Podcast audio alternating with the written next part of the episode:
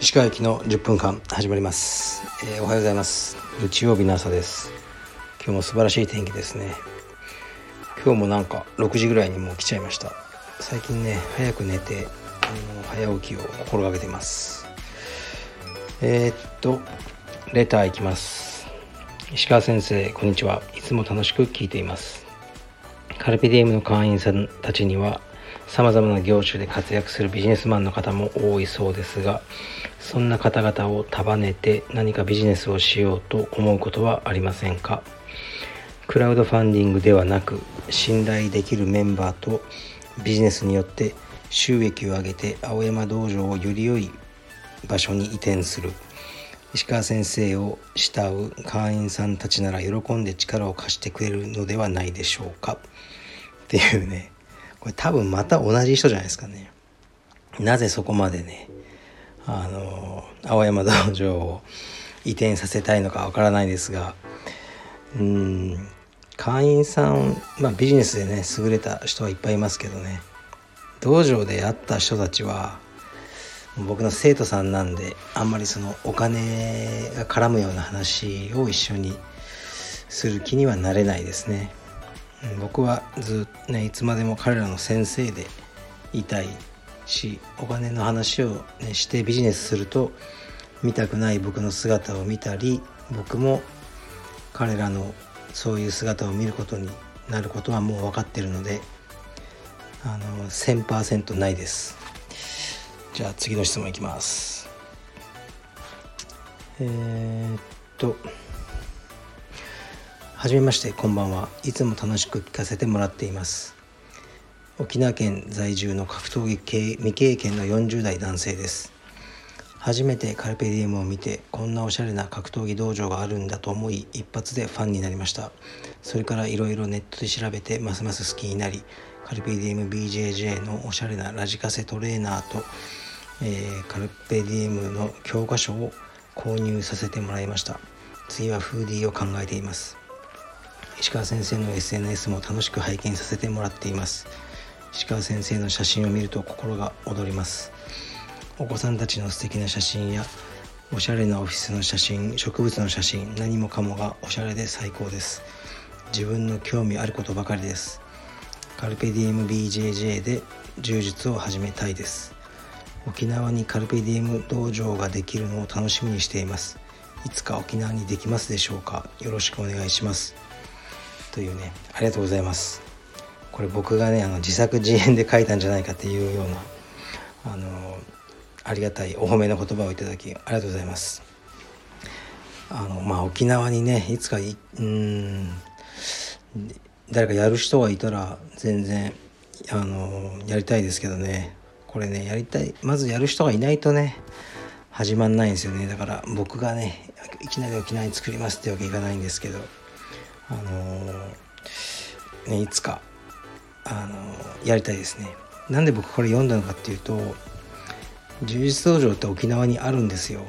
もうすでにたくさん。でもこの方がカルペディエムで充実を始めたいですって書いてくださってるのが嬉しいんですよね。うん、そう思っていただけるもう道場ブランドでないともう生き残っていけないと思うんですよね。あのそうそう車のホンダってあるじゃないですか。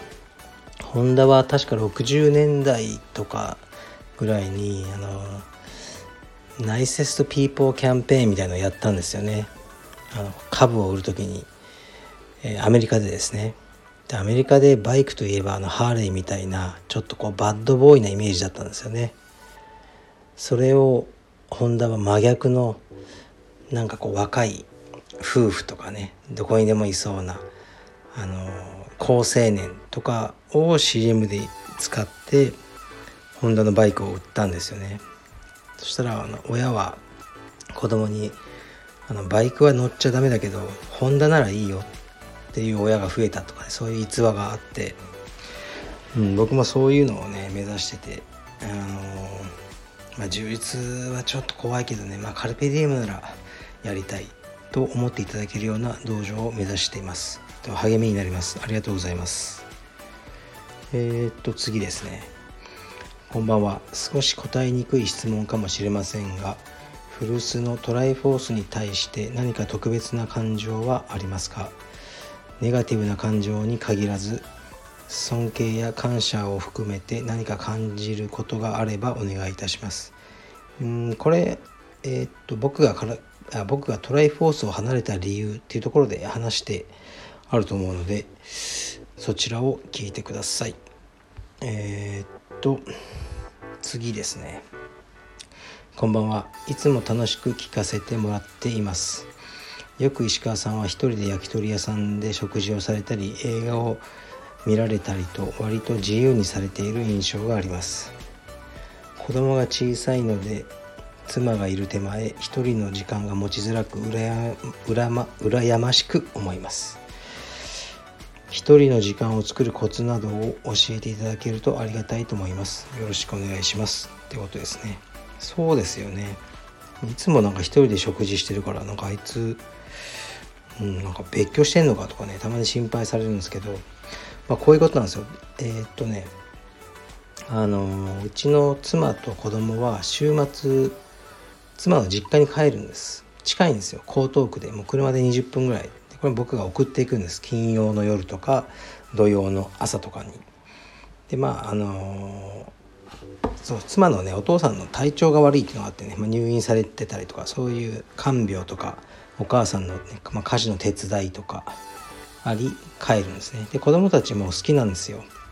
おじいちゃんおばあちゃんが好きだし向こうにもう友達もいたりしてで僕のこの東京東京都両方東京か。こちらの家はもうねすごく大通り沿いのマンションで遊ぶ場所とかどこもないんですね。だけど江東区は下町でその一軒家なんですけど家の前があのなんですかね路地みたいな感じ。車が入ってこないような路地なんですよ。でそこで子供たちは縄跳びしたりあのもうチョークでね道路に絵描きまくったり何でもできるんです。だからで僕結構週末仕事もあるんですよ。ですからどうせ遊んであげれないしこっちにいても。というわけであの帰ってるんですね。それで僕は食あの料理とかできないんで夜食べに行くと。で昼間に映画行ったりサウナ行ったり一人で。はい。で食事もね本当は誰かいるんじゃないの？横にとか言われるんですけどうん絶対ないですね。一人が好きなんでね。でそう一人で焼き鳥を食べながらその時だけお酒飲むんですよ。本当にお酒もね飲み始めたのが12年前なんですけどね。あのー、なんか濃い濃いやつは飲めないです。あのなんか日本酒とか。ああいうのは全然美味しくなくて。焼酎をソーダ割り。レモンかなんか入れて。それをまあ1杯。調子がいい時で2杯。飲むだけですね。それを黙って飲みながらあの焼き鳥を食べるのが僕の至高の時間ですね。はい。で一人の時間なかなかできないですよね子供がいると。だから僕はちょっとそういう特別な環境にあるのでできますけどうーんやっぱりね僕は結構一人の時間が好きなんですよね。で家族の時間も好きですけど両方好きなのでうんなんかやっぱ諦められないですね。でもね普段はね結構子供のために奔走してるんですよ。まあ充実ねあのの練習の前にうちのちびすけ呼んで道場で遊んだり、まあ、プールに連れて行ったり朝の幼稚園も僕が送ってるしね。なかなか忙しくしていますがそれもねもう子供が大きくなったらあのそういうわけにいかないと思うんでもう彼らも彼らの生活が始まって今だけかなと思って毎日楽しんでます。はい。今日はですねまた夕方そうそうあの妻の実家にまた迎えに行ってそこでご飯を食べて帰ってくる予定ですね。で今日はちょっと仕事もあるんですがこれから久しぶりにちょっと読書溜まってる本があるのでいろいろ読書をねしようと思います、まあ、読書とかね映画とかねなんかうん、美術展見に行ったり楽しそうにしてんなってね思われると思うんですけどね。やっぱりインプットがないと、ね、そういうものがいつもないと僕もこのスタンドラジオのネタもねなくなりますよね。だから常にいろんなことをインプットしようと思ってます。はい。ではあの皆さんもいい天気なんで良い日曜日をお過ごしください。失礼します。